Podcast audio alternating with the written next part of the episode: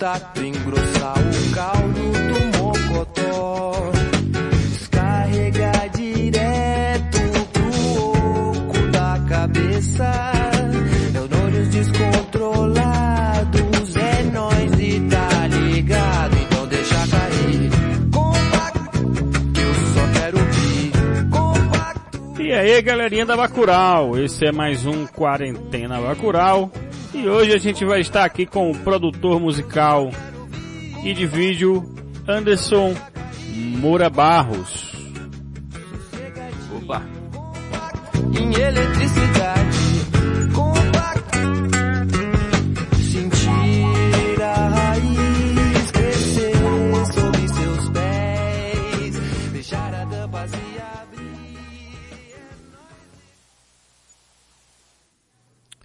Galerinha, hoje nós estamos aqui com Anderson Moura Barros da Roca Produções da Belota Records. Ele produziu o Igor Gnomo com o documentário La Gira Argentina. Também fez o vídeo de um Madeira sobre o pandeiro sustentável. O Som Barros e o seu clipe com a música Tão Simples. Caio Praças, pertinho do Carnaval e Água Branca, né? E Soia Darkness, né? A live versão aí do Stoner Metal, que é o estilo dos caras. E aí, Anderson, como é que você tá, meu querido? fala Thales, estou muito bem, velho. Obrigado por, pelo convite, muito bom participar aqui da rádio. Tamo aí. Galerinha, é, tem só um ponto de interferenciazinha aí no áudio, mas isso é por causa da conexão, mas tá bem audível e a gente aqui tá dando seguimento. É, Anderson, a gente tem visto aí como é que tá essa quarentena, né, e, e essa pandemia aí tá afetando todo mundo. É, a gente sempre começa perguntando como é que tá, como é que você tá encarando aí a pandemia, como é que você tá é, vivenciando sua quarentena. Aham, é. Olha, eu particularmente estou, assim, tô, tomando as medidas, estou em casa, né, assim, aquela coisa, né, quem pode ficar em casa fica, né, é, quem puder ficar em casa, é, ajude, ajude todo mundo ficando em casa, né, tem a questão dos trabalhos essenciais, essa situação é bem delicada, o, o, o país está num momento político mu- muito complicado que acaba né, afetando todo mundo, né? Mas, enfim, eu tô bem, tô, tô nessa aqui em casa, essa coisa de, de da paralisação, de lockdown, isso atrapalha todo mundo, né? E a gente fica nessa sempre buscando uma solução, sempre batendo na cabeça para ver se encontra al- alguma alternativa, né? Mas, mas é isso, a gente está se adaptando. Anderson, a gente tem visto também que a questão da produção musical, a gente aqui ficou, na realidade, todas as categorias são, ficaram prejudicadas com essa questão da quarentena e a gente está vendo aí um, um, pelo menos um novo nicho, pelo menos para sua área, né, que é a questão da galera tá fazendo live, estão também planejando como é que vão fazer as novas produções em, em locais mais controlados, né, que tem pouca gente, com pouca movimentação, com desinfecção, etc e tal. É, como é que você vê esse novo mercado agora, é, é, durante a pandemia e, e pós-pandemia?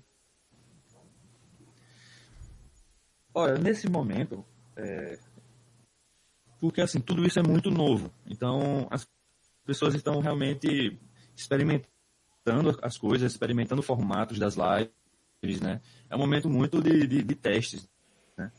E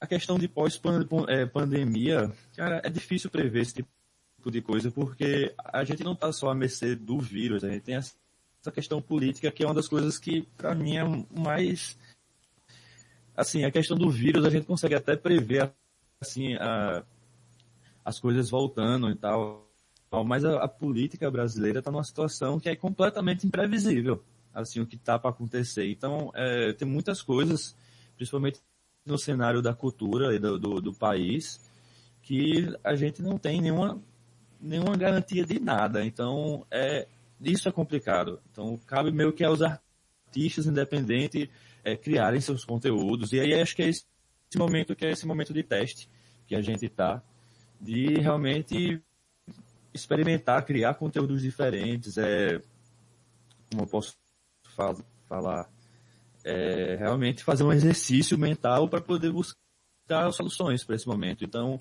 não só questão de live, mas de gerar conteúdo mesmo em casa, de, é, por exemplo, o pessoal da, da Soia tá, tá vendo soluções aí para poder gravar material em casa mesmo, sabe?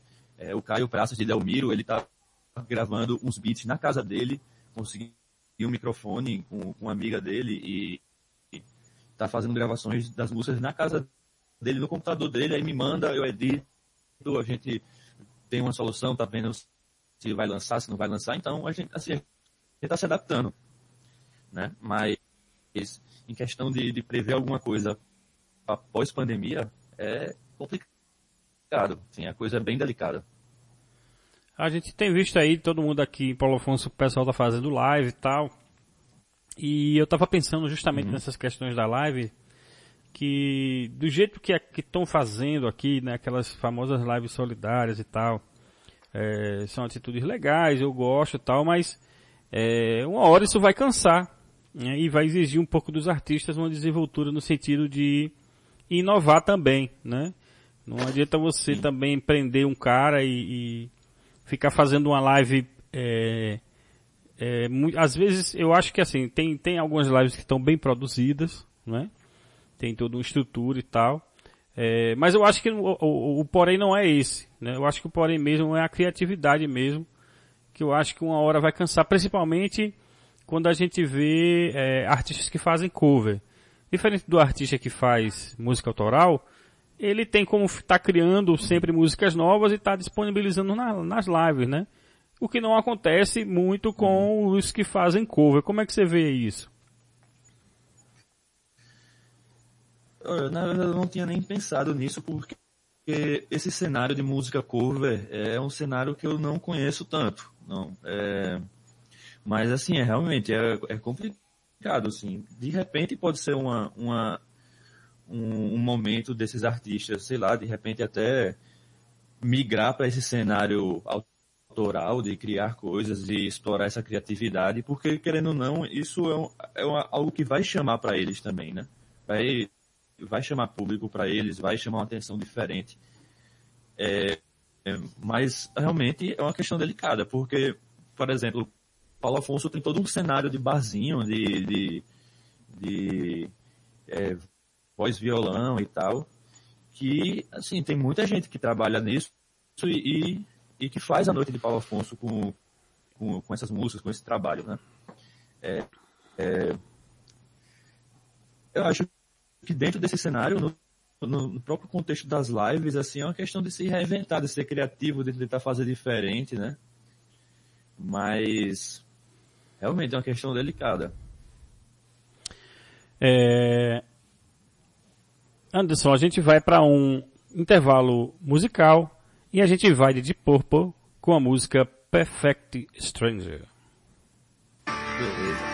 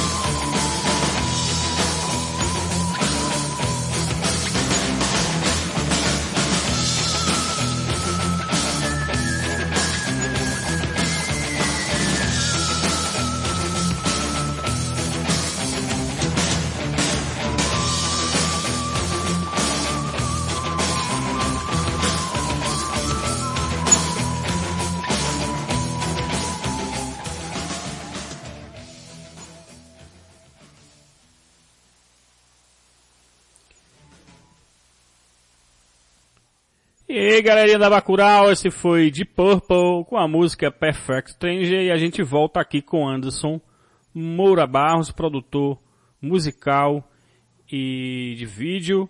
É, queria dizer, gente, que tá tendo uma, uma interferênciazinha aí é, no áudio, mas é por causa da conexão e a gente tá em época de pandemia e distanciamento social. É, não, não, tive, não, não, estamos, não estamos tendo a oportunidade de receber os convidados aqui é, no estúdio. Anderson, a gente tem visto aí que o mercado musical, nos últimos anos, é, vem passando por uma transformação muito grande, né? Eu, eu às vezes me pego aqui, é, às vezes tem uma discussão no, no, no Face, né? É, na minha página, é, sobre a questão de MP3 e de pessoas que ainda baixam música. Eu sou dessas pessoas ainda. Eu ainda baixo música, uhum. porque tem música, tem discos que não estão na net, né? Tem alguns sites e blogs especializados em estar é, colocando MP3 de vinis raros ou então de músicas que você não encontra no Spotify e nenhuma outra é, plataforma. E dentro desse contexto que eu quero dizer para você é que é, as, as, plataformas de streaming elas estão aí. Eu queria que você que tem mais conhecimento de, de caso, de caso nessa, nessa questão, é, qual é a vantagem e a desvantagem do streaming? A vantagem e a desvantagem, olha, é, eu, eu não sei se eu consigo ver uma desvantagem mesmo, sabe? Hoje a facilidade de um artista independente é, de colocar suas músicas nessas plataformas de streaming é tipo é muito grande. Você tem plataformas que fazem essa, essa distribuição até de graça. E enfim, é, você tá, você tem suas músicas nessas plataformas que hoje em dia são as que as pessoas mais consomem, porque assim, o que você falou é, é, é, importante. Quando você fala que você consome ainda MP3, que ainda tem as músicas no seu live ou no CD, que você não tem isso no streaming. É, isso é uma realidade muito assim da geração da gente. Né? A galera que está vindo, a galera mais nova, a galera que, por exemplo, tô, assim, a galera que tem menos de, sei lá, 22 anos, sabe, 20 anos, 18 anos, 17, 15 anos, essa galera é, não sabe sabe muito bem o que é MP3. Essa galera já consome tudo no celular. 100% no celular, tudo na internet, né? É, então, assim, é uma tendência que, na verdade, essa questão de consumir coisas por streaming, não só música, mas vídeo e até videogame agora.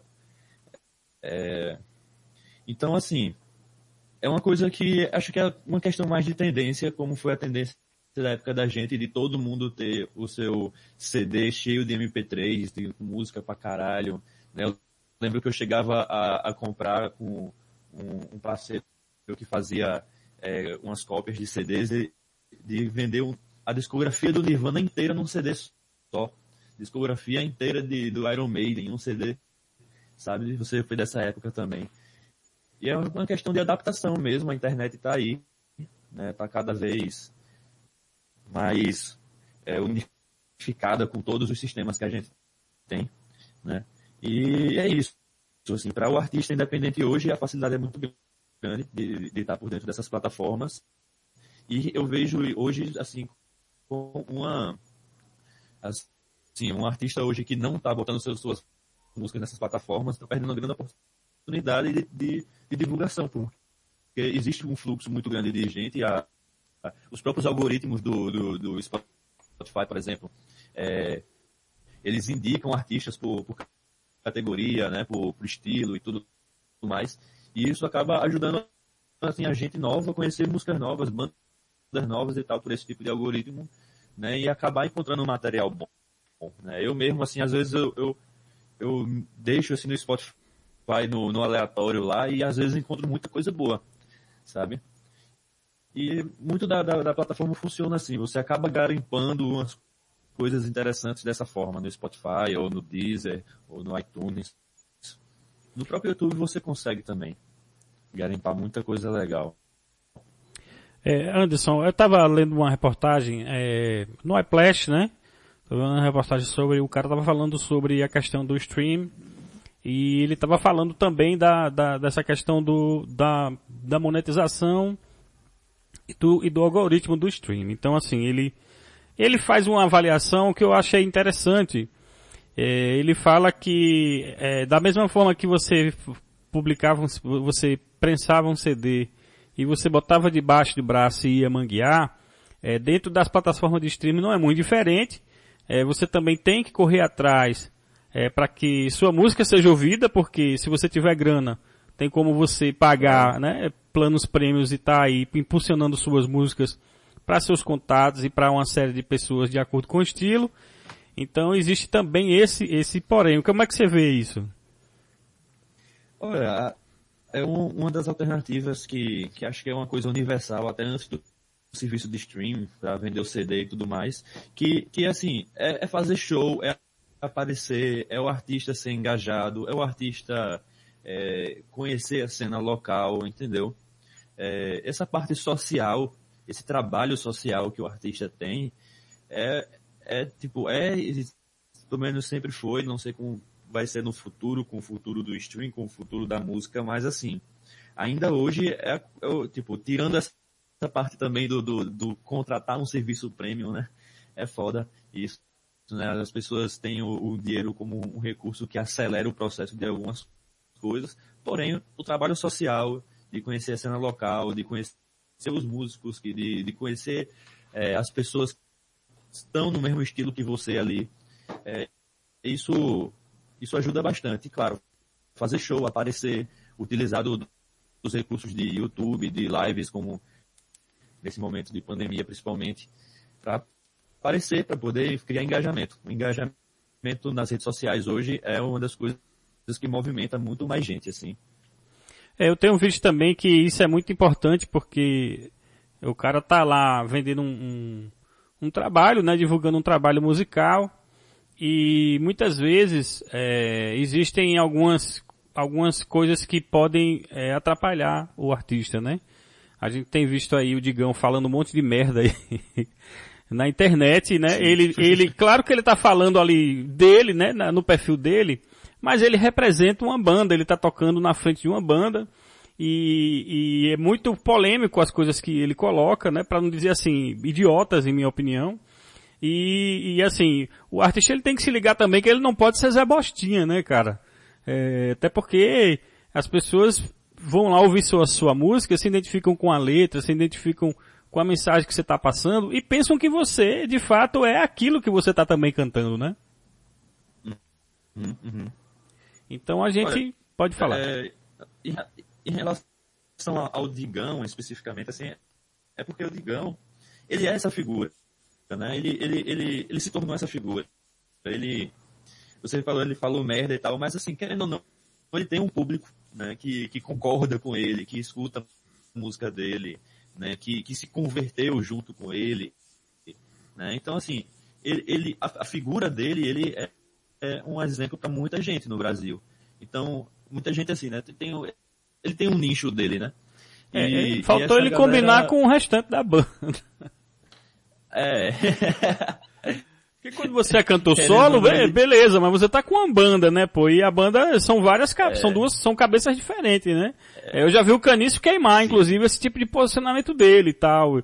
Esse não diretamente, sim, sim. falou diretamente, né? Não falou diretamente, mas falou, pô, eu tô cagando e andando por esse tipo de coisa aí, eu não gosto disso, tal, tal, entendeu? Então, sim, assim, gera também atritos dentro do próprio núcleo da banda, né? Sim, sim. É, esse tipo de atrito é a divergência de opiniões, é complicado mesmo. E hoje o grande problema também, Anderson, das pessoas é. De, de, o, o, grande problema de bandas é isso, né? As bandas acabam geralmente por, por essas divergências e tal, né? É, eu digo sempre que a banda que dura é a banda que tem dono, né? A banda que tem dono, ela, ela dura mais, porque o cara tem um dono, né? O cara bota quem quer, tira quem quer. Então assim, agora essas bandas que são formadas na broderagem, elas têm esse problema, né? É, é, de, de, de, relações interpessoais, né? A gente viu aí alguns problemas com bandas famosas que acabaram por causa disso. Algumas acabaram por causa de dinheiro, né? Que foi o caso do Rapa, né? Acabou por causa de grana tal. É, é e, e, também teve a questão do Marcelo Iuca com, com o Falcão, né? Aquela sacanagem toda e tal que fizeram com o cara. E eu nem escuto mais, cara. Eu não consigo nem ouvir mais a voz de Marcelo Falcão, para falar a verdade. Eu, quando eu vejo aquele cara, é como se eu visse um bolsomínio, aí eu desligo na hora. então a gente tem esse tipo de coisa na música, né? E eu queria perguntar a você como é que tá a questão da produção musical. Tá muito caro para fazer um disco legal? Peraí, rapidinho, um segundinho. Cara, olha, é, vou dizer a você, é, hoje em dia a tecnologia oferece equipamentos e tal, uns acessórios que permitem você gravar com baixo custo e a depender muito do, do seu tempo de disposição, assim, de para estudar e para praticar e para pôr em prática essas coisas nas suas músicas. Olha, vou dizer a você, hoje em dia, com, com 300 reais tu compra um equipamento, uma plaquinha de som, que em qualquer computador tu consegue gravar teu disco ali, saca?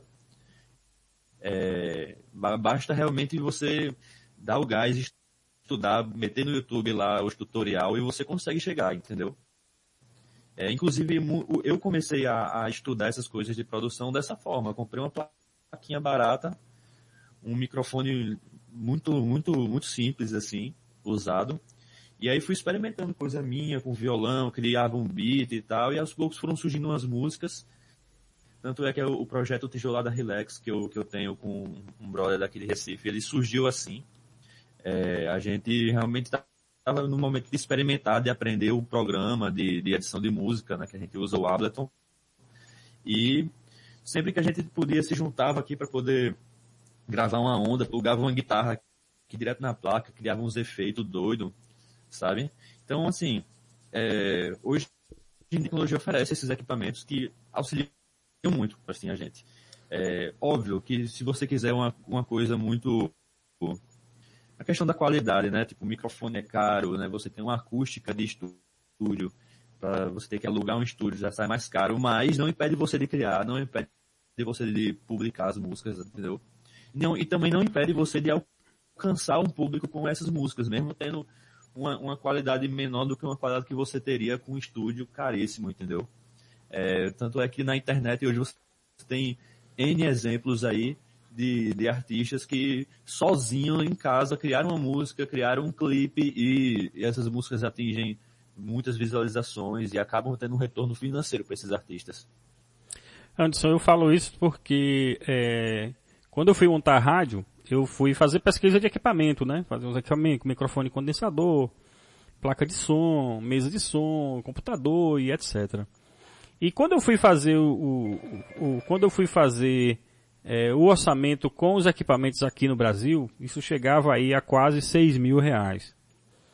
E aí eu fui, porra, o cara ganhando um salário mínimo, né? Quando você vê que tem um custo de 6 mil reais de um lance que você vai fazer que não sabe se vai dar grana, você fica um pouco receoso, né? Porque é um investimento tal e tem que ter o retorno desse investimento.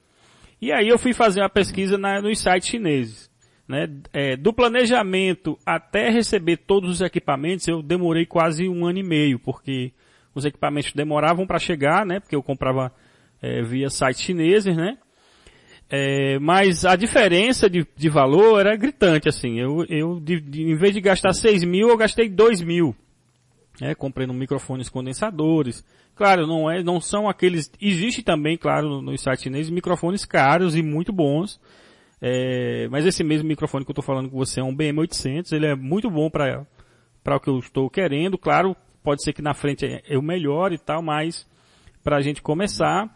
Mas e também estou usando uma placa de som externa é, USB, o Green é, 3.0, que eu comprei também lá pelos sites da China. Então assim, é, o custo Brasil é muito muito alto, sabe, cara? Você você quer comprar alguns equipamentos na área de estúdio e eles têm um valor exorbitante assim para não dizer fora da realidade, assim, é pouca gente mesmo que consegue comprar é, um microfone Zoom de dois mil, um condensador de dois mil reais, entendeu, cara?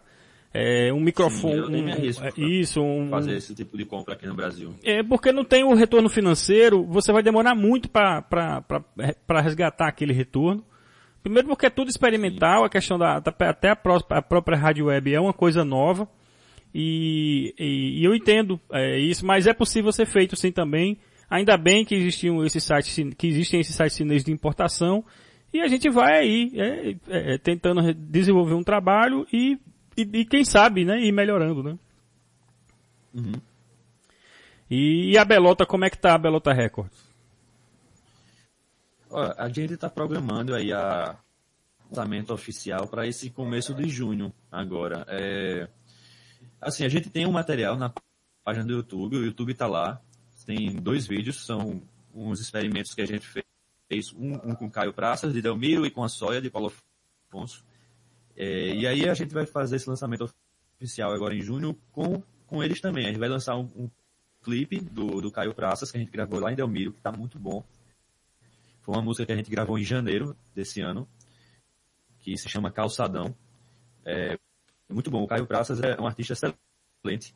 Ele, ele tem uma pegada única, ele tem uma voz excepcional, a forma de escrita dele é, é muito, é, é, muito interessante, assim, você consegue associar com muitas coisas atuais, entendeu?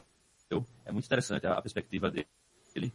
E a Soia é uma banda de Paulo Afonso que a gente está gravando desde 2018, desde 2017, a gente começou a experimentar umas gravações, é, a gente começou a experimentar umas gravações com dois canais, assim, uns ao vivo bem louco. foi, foi bem, foi bem guerrilha mesmo essas tentativas de gravação que a gente fez há três anos atrás. E aí no ano passado eu voltei a Paulo Afonso, a gente, é, a gente convergeu a ideia aí de regravar algumas coisas, já que eu estava com equipamento melhor.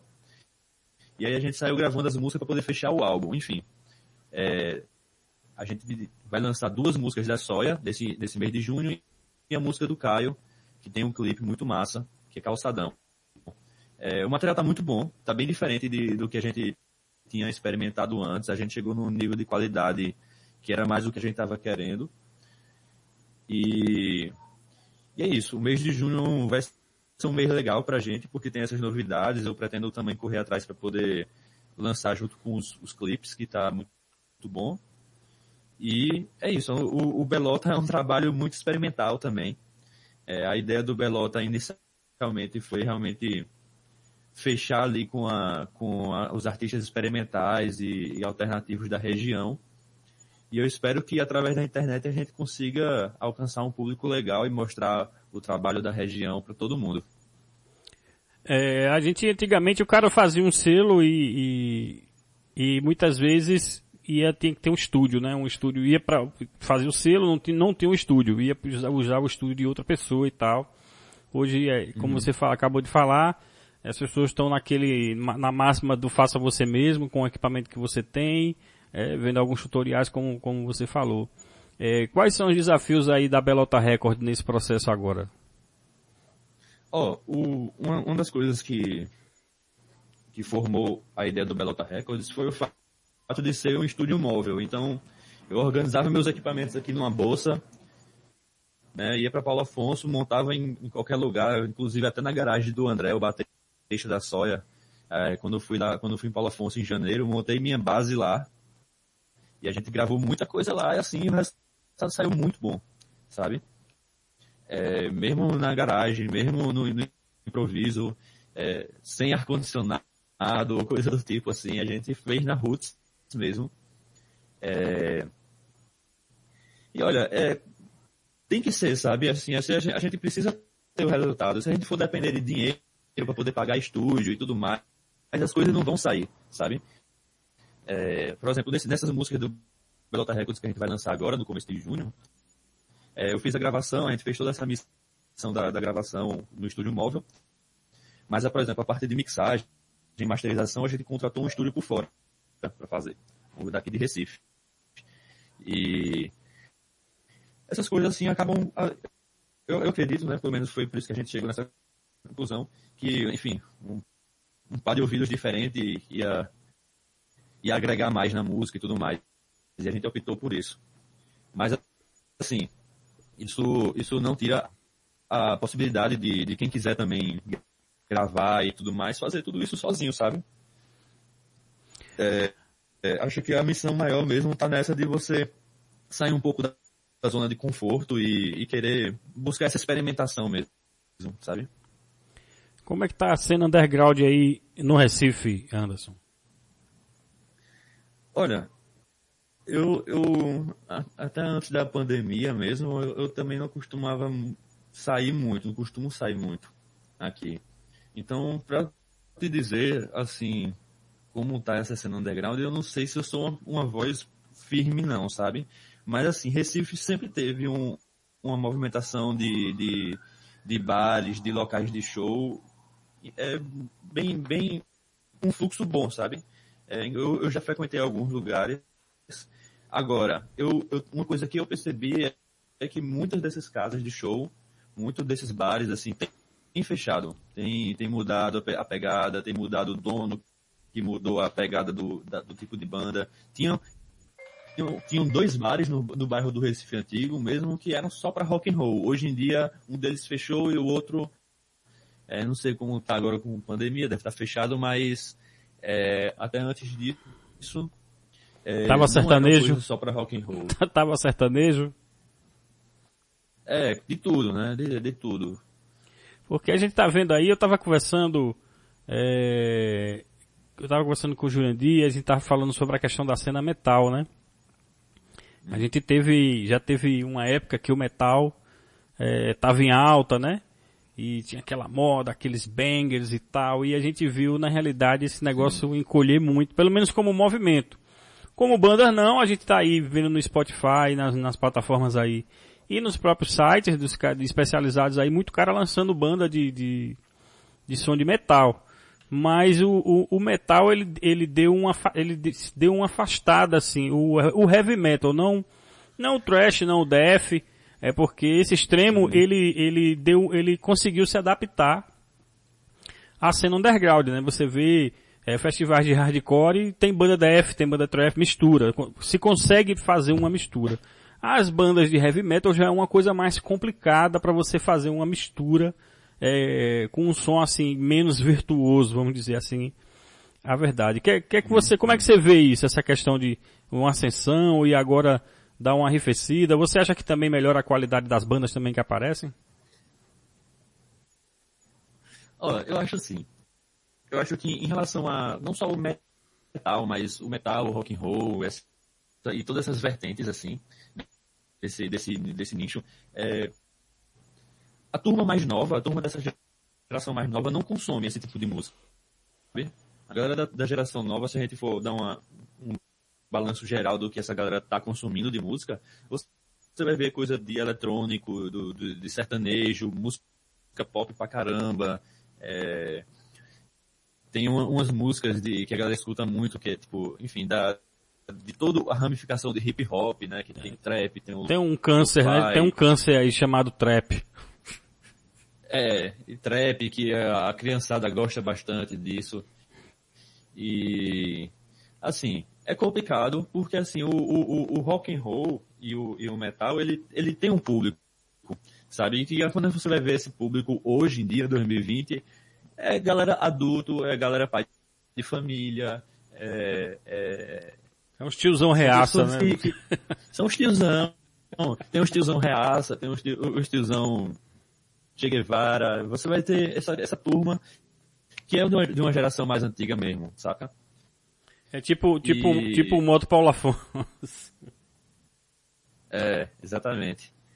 Não, mas é, é, acaba servindo de um exemplo também, uma proporção menor para se, um caso a se estudar. Mas, assim, a geração nova não consome rock and roll. A geração nova não consome metal. Assim, é, um, é, é uma pessoa ou outra que você acha ali que que encontrou esse caminho e gostou assim, mas no geral não é, sabe? Então eu acho que o seguinte, eu, eu, eu não gosto de dizer isso, ah, o rock morreu, o metal morreu, eu não acho que não, não existe isso, assim. É, de repente o nicho, o mercado, a, a coisa mainstream, sim, talvez morreu realmente. Mas no geral não. Mas é, a gente vê hoje o mercado de nicho se, se sustentando muito bem, assim, através da internet, sabe? Mercados de nicho de todo tipo. Assim, por exemplo, tem vertentes de música eletrônica, por exemplo, que eu consumo, que são muito específicas, que são umas coisas muito doidas, assim, que é coisa que não é todo mundo que escuta, velho. É, é coisa muito específica mesmo. É um grupo muito pequeno que escuta essa, esse tipo de gênero. E assim, tem uma galera que é fiel, que tá lá, que consome, que compra, que, que segue a, a galera. E o eu imagino que o rock and roll e o metal precisa se reinventar nisso, sabe? De saber a internet como os jovens usam. Né? De repente, a questão de novos gêneros, novos subgêneros, isso acontece muito para se reinventar esse momento. Uma onda, precisa um pouco, um pouco dessa experimentação, de mesmo de, de sair dessa zona de conforto, de não fa- fazer a mesma coisa de sempre que já foi feito. Entendeu? Às vezes é buscar fazer diferente. é, uma, uma onda que a galera do metal dizia que o punk rock ia acabar o hardcore e que o death não ia pra lugar nenhum. E quem diria, daqui anos depois, é, esses são os nichos que estão sobrevivendo, né? Tendo, tendo festivais. Aqui em Paulo Afonso, o Wilker faz um festival aí há seis anos. Claro, a gente sabe que é, tem- é- é sofrido, né? É, porque, como você falou, é um som de nicho realmente, mas ele, mas ele tem aqui se mantido, né? E eu acho isso legal, isso é uma, é uma, é um, tá se mantendo, não, não tá dando grana, mas a grana que dá, que, que, que entra dá para fazer o evento. Então assim, e, e o metal praticamente não veio. Eu vi, eu, a ulti- o último show de metal que, que eu vi em Paulo Afonso foi uma banda de Aracaju, chamada Warlord, e esse show foi em 2002, cara.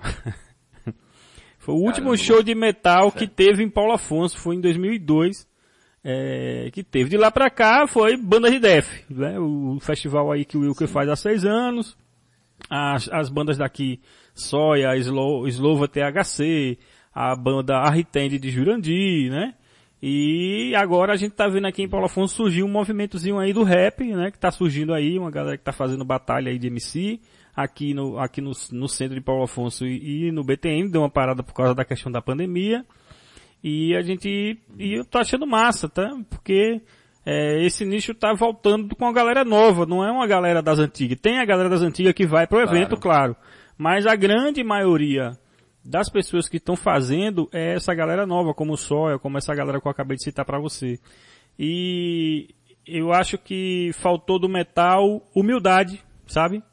Para poder voltar para esse tipo de, de, de evento, que é um evento é, que reúne, não é, não é, é homogêneo, é heterogêneo de pessoas que, tem pessoas que curtem metal, mas não são necessariamente é, banger, metaleiros, né?